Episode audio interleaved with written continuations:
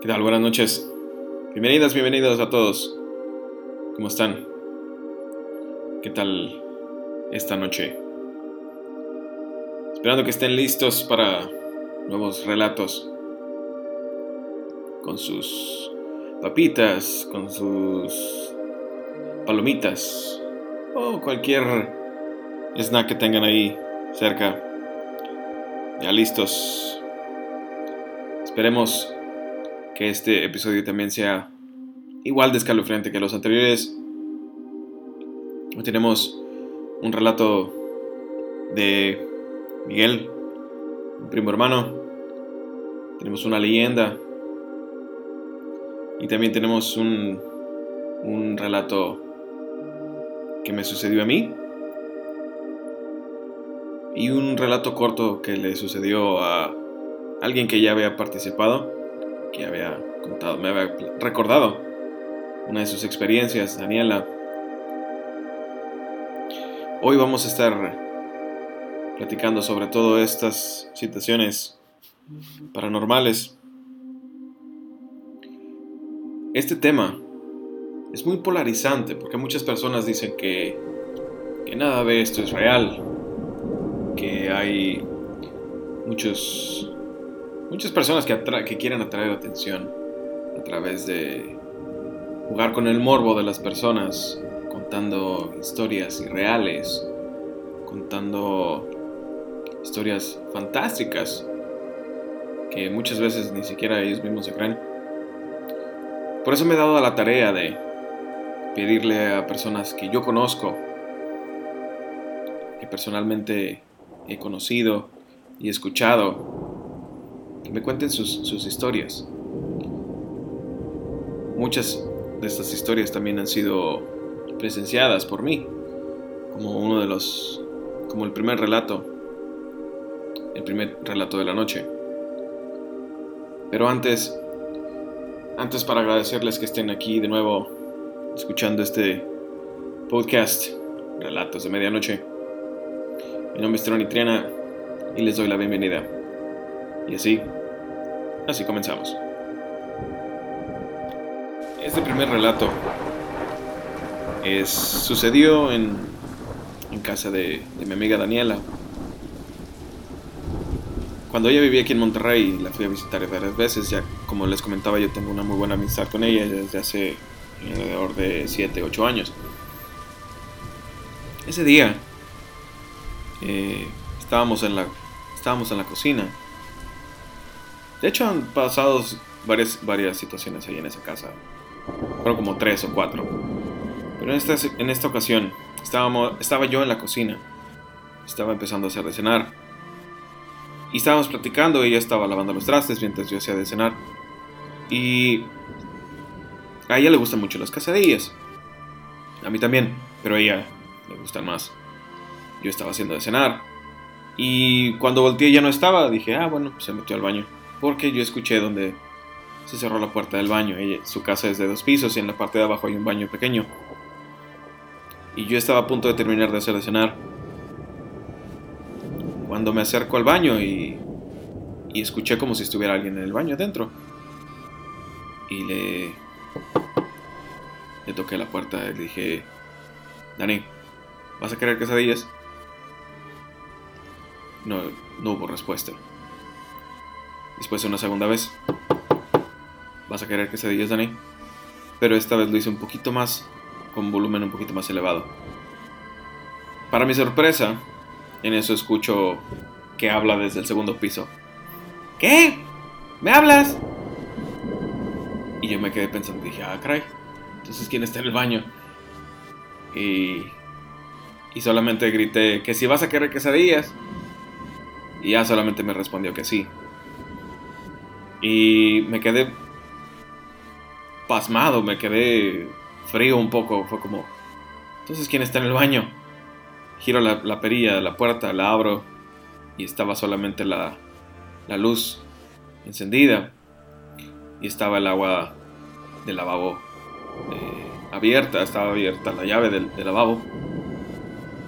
Cerré la llave, apagué el foco, cerré la puerta y cuando cierro la puerta ya venía Daniela bajando y, y me preguntó alguna cosa, no recuerdo bien qué.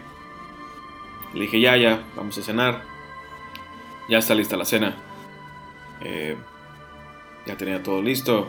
Solamente era para, para poner una, un par de quesadillas más. Pero nunca le comenté esta situación hasta hace, hace un par de horas. Le, que estábamos platicando del, del tema. Y me dice, esa no me la habías platicado. Y no, la verdad es que ni me acordaba, pero como estábamos platicando ella y yo, me acordé y le dije, ah, me acordé de esta situación que pasó en tu casa. Y así como les comento, fueron unas tres o cuatro situaciones las que pasaron ahí en esa casa. Que por lo general, las veces que visité, eh, siempre pasaba algo, siempre, siempre. Entonces, un día de estos les seguiré platicando. Pero por, lo pronto, ese es el primer relato de la noche. El segundo relato.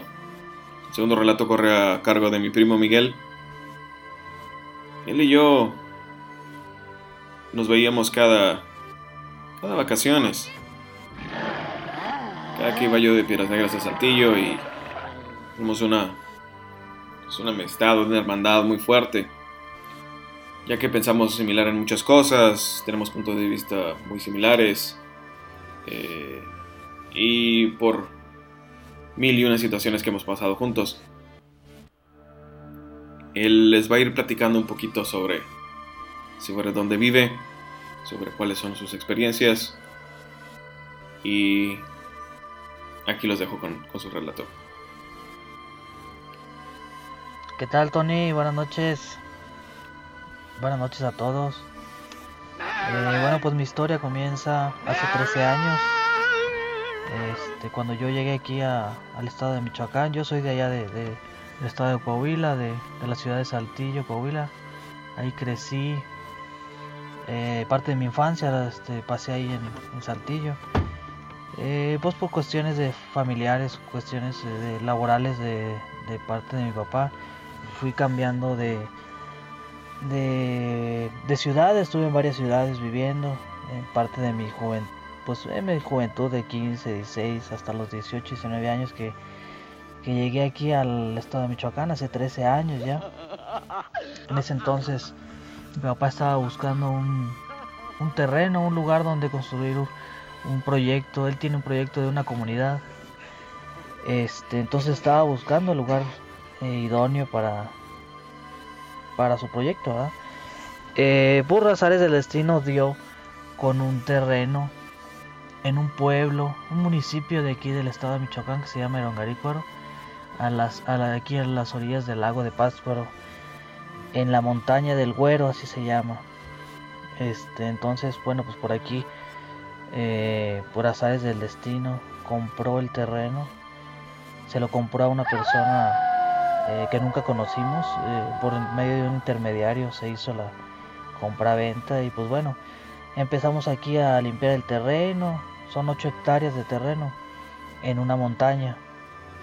Empezamos a limpiar la maleza para poder este, empezar con la construcción de, la casa donde, donde íbamos a, estar viviendo, pues donde, donde se supone que, se iba a desenvolver ese proyecto. Y empezamos a conocer a mucha gente, vecinos de aquí de, de, pues de la montaña, porque pues aquí sube mucha gente, aunque pareciera estar, aunque pareciera que estemos solos, entre comillas, sí, sube gente en, el día a, trabajar, a trabajar a tierra, a trabajar por estos lugares. Conocimos a una persona, un señor muy misterioso, eh, un poco extraño, podría decir yo, este, porque la gente así lo tiene catalogado en el pueblo, ¿no?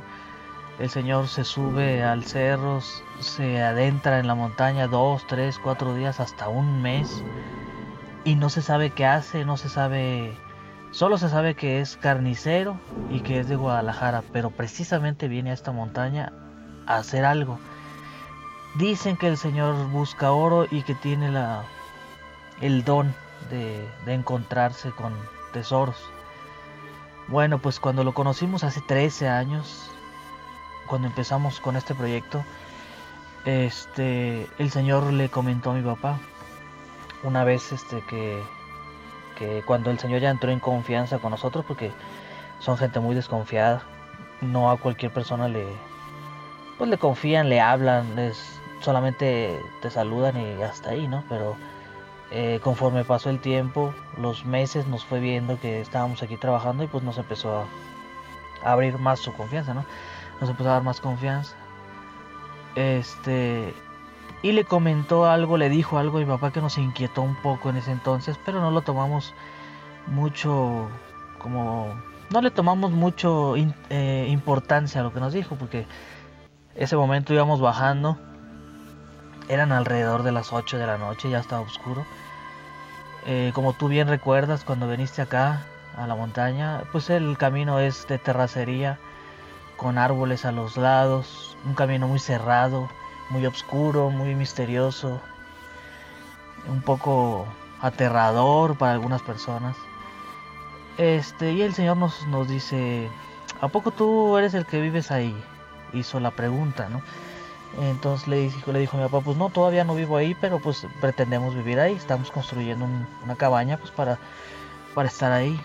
Y me dice, bueno, mira, pues caíste en buen lugar, este, ahí, ahí vive el mero jefe. Y hasta ahí quedó la plática, ni preguntamos nosotros, ni él siguió comentando nada. Pasa el tiempo, la construcción de esa casa duró aproximadamente dos años. Pasó mucho tiempo cuando empezamos a radicar ya en esa casa, a vivir ya en, la montaña. Empezaron a suceder cosas muy extrañas, muy...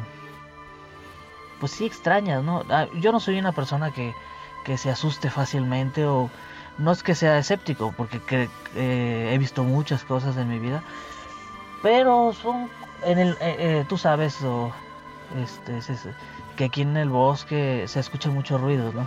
Entonces pudiera ser cualquier animal que anda por ahí y la mente es muy traicionera y la mente pues empieza a crear imágenes con los sonidos que escuchas que que tú puedes pensar que anda alguien ahí cuando no, ¿verdad? Cuando puede ser cualquier animal que anda por ahí en el bosque. Entonces, pues yo no le daba mucha importancia a esos sonidos, a esas cosas. Eh, a esos ruidos. Este, así pasó todo un año. Yo nunca le di importancia a eso. Y en una ocasión mi papá tenía un hijo con el matrimonio, este, él se casó con una persona aquí en Michoacán y estaba viviendo con nosotros. Ellos tenían un niño pequeño, un niño de aproximadamente un año y medio, dos años. Y a ese niño le gustaba andar en la oscuridad, caminando en la casa a oscuras. Nunca prendía luces, nunca... Pues era un niño y no tenía miedo, ¿no? En ese entonces, este, era una persona, un, un niño, pues no, no tenía miedo, no tenía prejuicios, no tenía eh, como un adulto, ¿no? Era muy extraño porque pues él caminaba a oscuras sin ningún temor. Y era muy común escucharlo caminar por la casa y uno pensaba, no, pues es el niño, es, mi hermanito, es el niño. Pero resulta que, pues que no, que el niño estaba acostado o que el niño estaba con su mamá. Y claro, clarito se escuchaban los pasos de un niño. Este, bueno, pero a mí no, eso no me, no me llamaba tanto la atención hasta cuando yo empecé a sentir una presencia muy fuerte después de un año de que, de que empezamos a vivir en la cabaña. Eh, y yo me quedaba en un sótano. esa casa tiene un sótano. Eh, y, yo tenía un cuarto en el sótano. Ahí yo me quedaba. Eh, entonces, este, pues prendía una vela y, y trataba de estar un poco en oración. Mm, mm, como repito, no soy una persona que le dé miedo. Pero ya me empezaba como a incomodar un poco, ¿no? Este Y por cosas de la casa empezó a haber mucha humedad en ese cuarto. Mi ropa se empezó a llenar de humedad. Los muebles que tenía ahí se empezaron a llenar de, humedad. Y decidí pasarme a la, a la, parte de arriba, dejar el sótano y, dejar, y subir a la parte donde estaban las habitaciones. Y este. Y bueno, pues siguió pasando el tiempo. A veces se escuchaban, a veces no, ruidos. Hasta el día en que eh, en otra parte del terreno había un lugar donde había una casa de oración. Este, ahí se reunía gente, eh, se, se, hacía caridad, este, se ayudaba a los enfermos, a enfermos, este, pues había gente que venía, ¿no? A dar que la consultaron porque había una doctora y en esa casa vivía eh, unos venezolanos, era la doctora, su hijo y una persona que era la pareja de la doctora. Ese señor sabía un poco de, magia, pues de, manejaba una espada y unas cosas ahí. Entonces en un sueño que él tuvo vio a, una, a un anciano en el terreno que, este, que los molestaba, ¿no? que los que, los molestaba, que les movía las cosas, que les tocaban la puerta y en un sueño lo logró ver, según nos platica él. Entonces, todo, o sea, mi historia empieza a partir de, ahora. Esto fue como un recuento de lo que de, lo que les voy a platicar, eh, un poco de la introducción de lo que les voy a platicar. Ese señor se llama Luis, es un venezolano, ahorita está en Venezuela este, tuvo una experiencia muy fuerte físicamente con, eh, con una entidad este, que fue, eh, fue allá con nosotros y nos platicó, dijo, fíjense que pasa esto y esto y esto y tengan cuidado y es algo que yo no había visto y entonces se me vino a la memoria las palabras de aquel viejito que nos dijo, ay, ustedes compraron el terreno del, de allá del jefe, del mero jefe nosotros, este, pues como no le pusimos atención, no sabíamos ni de qué nos estaba hablando, ¿no? Entonces yo me di a la tarea de buscar a ese señor y preguntarle, oiga, se llama Isidro el señor, don Isidro, este, fíjese que están pasando cosas allá y quisiera saber, este, pues quién conoce usted o por qué nos dijo eso en aquel tiempo. Y me dice, mira, te voy a decir una cosa. Ahí donde están ustedes hace muchos años, más de más de 200 años, vivía una persona que era pues un como un chamán o como un brujo. Esta persona se dedicaba a ayudar a la gente, pero también hizo cosas malas. Entonces, cuando esa persona desencarna, cuando fallece, se queda ligada, se queda atada a ese terreno y es por eso que pues es normal que lo vayan a ver por ahí este porque él es él siente que eso es, suyo es, su territorio. Entonces no te asustes porque pues no hace nada simplemente pues lo vas a estar viendo.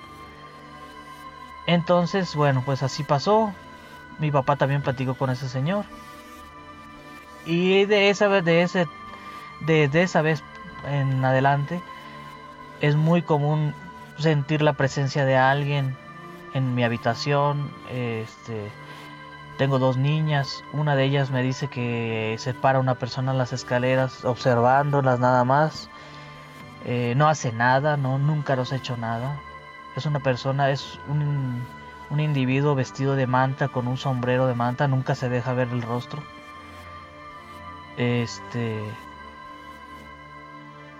unas personas dicen que hay unas hay unos puntos estratégicos aquí en el terreno donde está donde hay como un tipo como de ruinas como piedras acomodadas como como si hubiera algo ahí este una casa o una construcción muy antigua eh, obviamente tapada por la maleza este creemos queremos creer hemos pasado por ahí este los aparatos de detección de metal y eso y hay puntos donde nos, donde nos arroja que hay cosas, ¿no? ¿no? hemos querido indagar más en esa situación.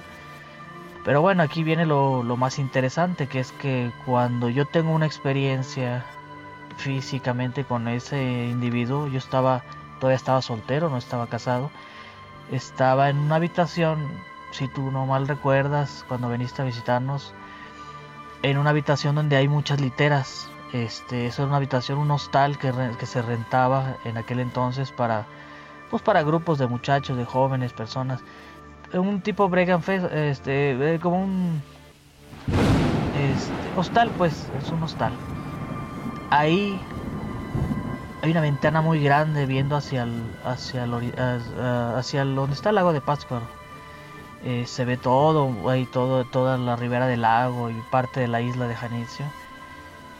Y entonces en la noche yo siempre me gustaba abrir las ventanas para observar un poco hacia allá. Este, y pues conforme pasaba la noche, como el trabajo es muy duro aquí en, eh, pues en el campo, el trabajo de, de campo es duro, pues no aguantas mucho, ¿no? Estar en la cama observando más que media hora, 20 minutos y el sueño te, te vence y pues ya, hasta el otro día.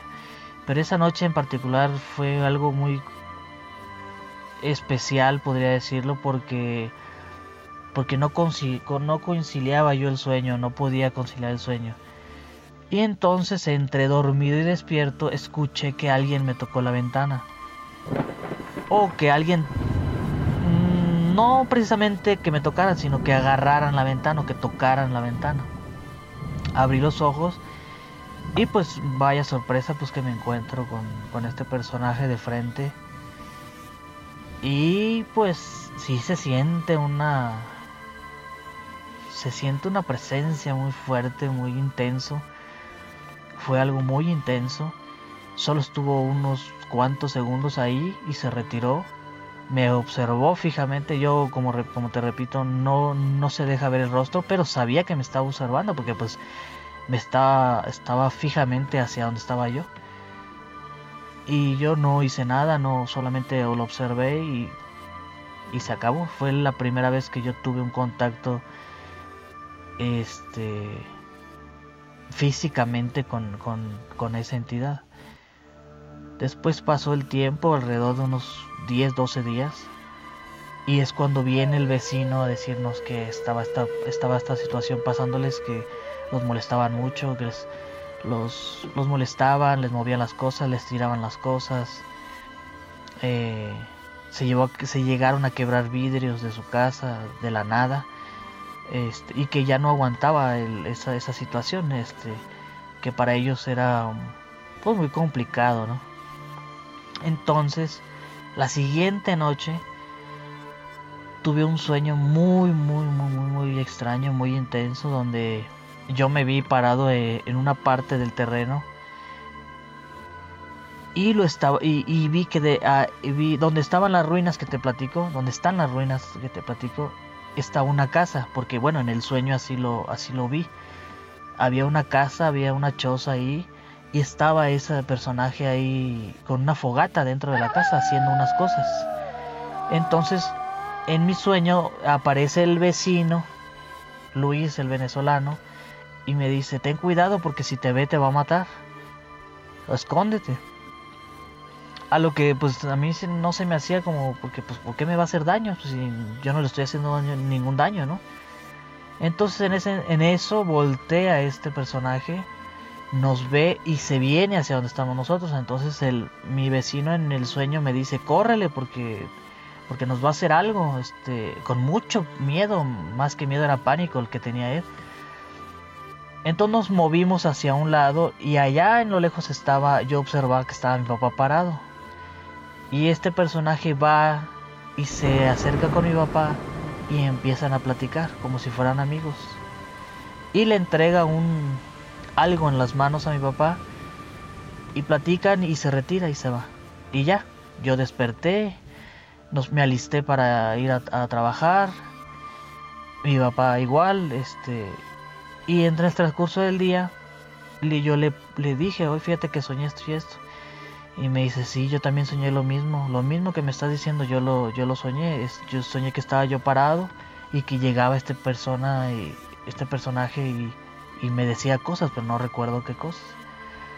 Entonces se nos hizo muy extraño toda esa situación y resulta que a la hora de la comida, cuando ya íbamos a ir a tomar los alimentos a la casa, llegó el, el vecino, Luis el venezolano, y nos comenta lo mismo, pero nosotros no le dijimos nada.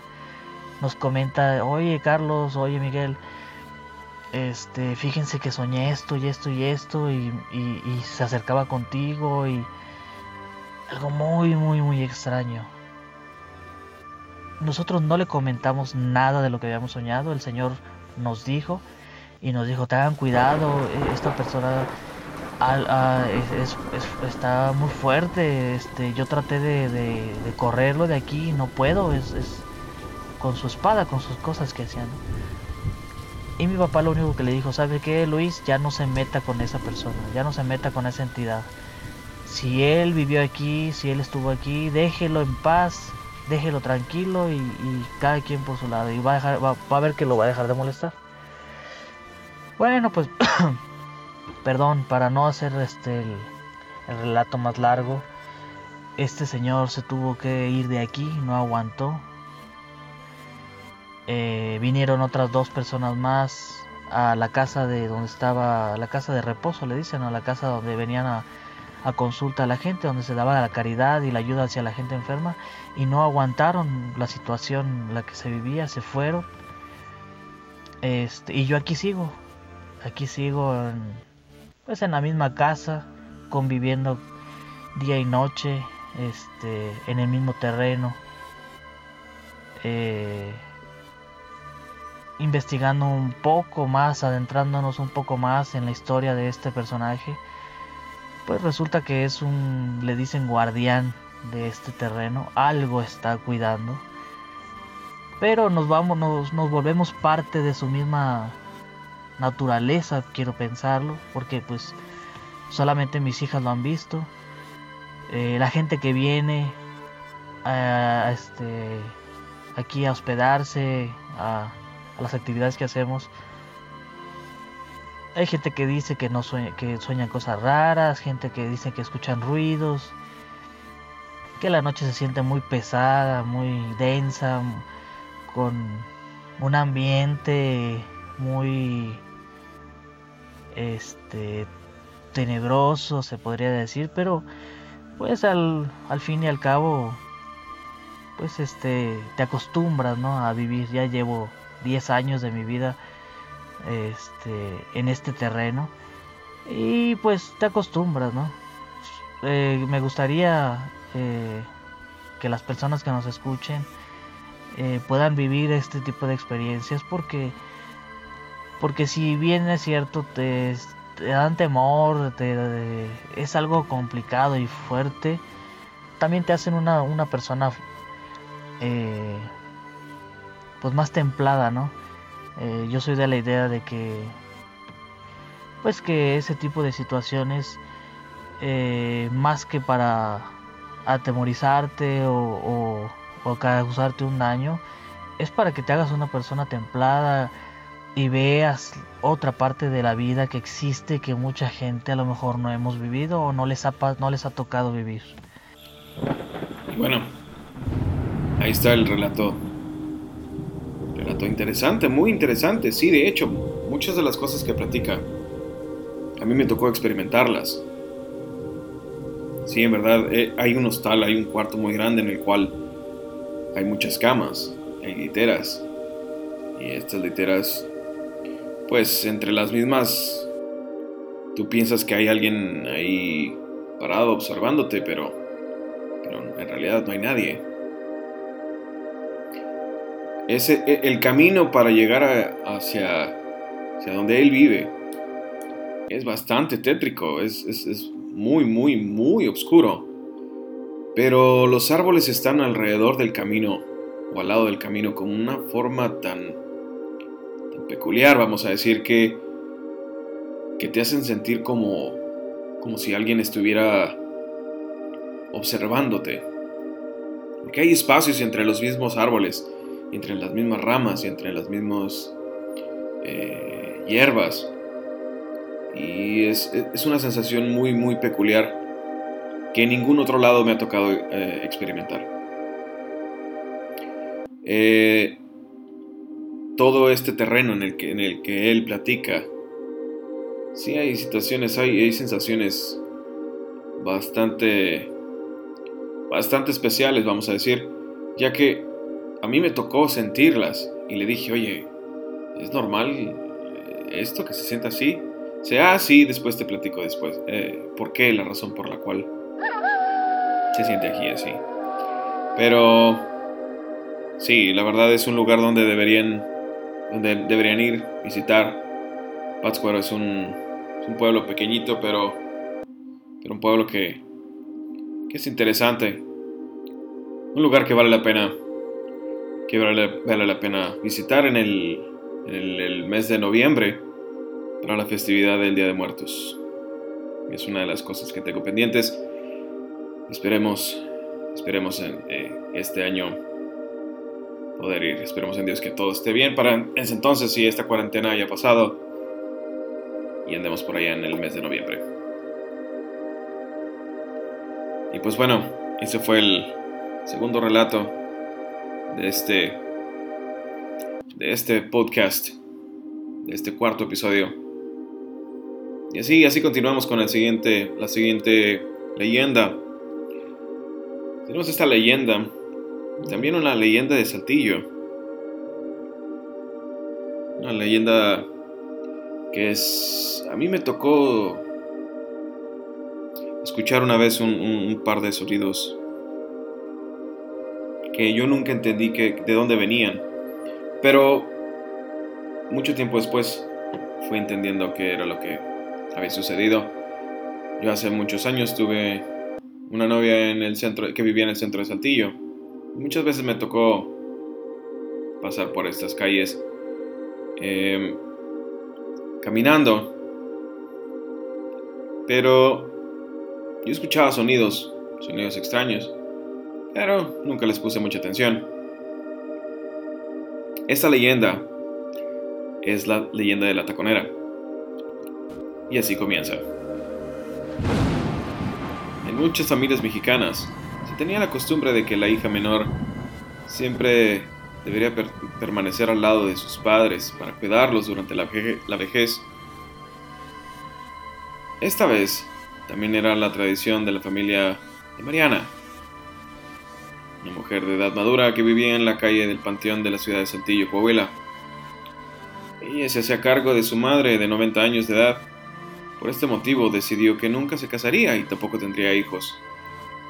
Durante el día, la mujer se quedaba encerrada en casa atendiendo a su madre, pero al caer la noche, su vida y hasta sus ropas eran diferentes. Parecía que se transformaba en una mujer distinta. Por lo menos eso decían las personas que la veían pasar. Cada noche salía de su casa con vestido de gala, arreglada y usando tacones altos. Las personas escuchaban fuertes sonidos de sus tacones. Cuando bajaba por la calle, quedaba hasta donde encontraban los establos. En esa zona había pequeñas casas de adobe, ubicadas atrás del Ateneo Fuente, donde vivían muchos hombres solteros. Mariana caminaba hasta ahí para ver a un hombre con el que tenía un romance en secreto.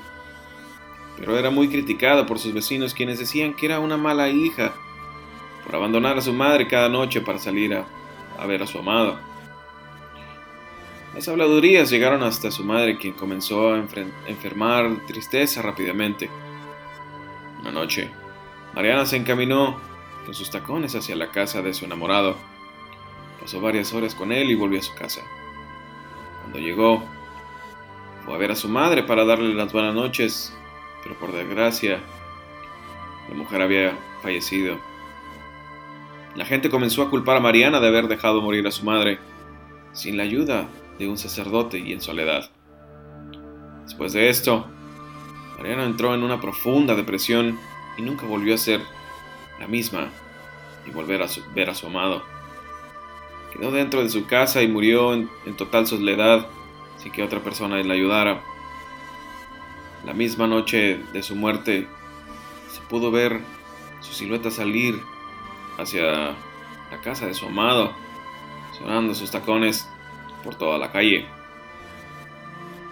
Cuenta la gente que aún en estos días, a altas horas de la noche, se escuchan sus tacones caminar, Incluso si se asoman, se puede ver una silueta vagando por las calles del centro de Saltillo y desapareciendo de una forma inesperada. Y pues bueno, eso es el es la leyenda del día de hoy, de esta noche, la leyenda de la taconera. Una de las de las varias de las varias leyendas que yo he escuchado, que yo he sabido. Y pues bueno, agradeciéndoles agradeciendo su atención, me despido. Me despido solo diciendo que ojalá hayan tenido una noche escalofriante durante estos relatos.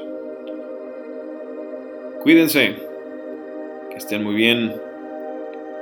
Y aquí los espero, aquí los espero en el siguiente episodio para contar más relatos, relatos de medianoche.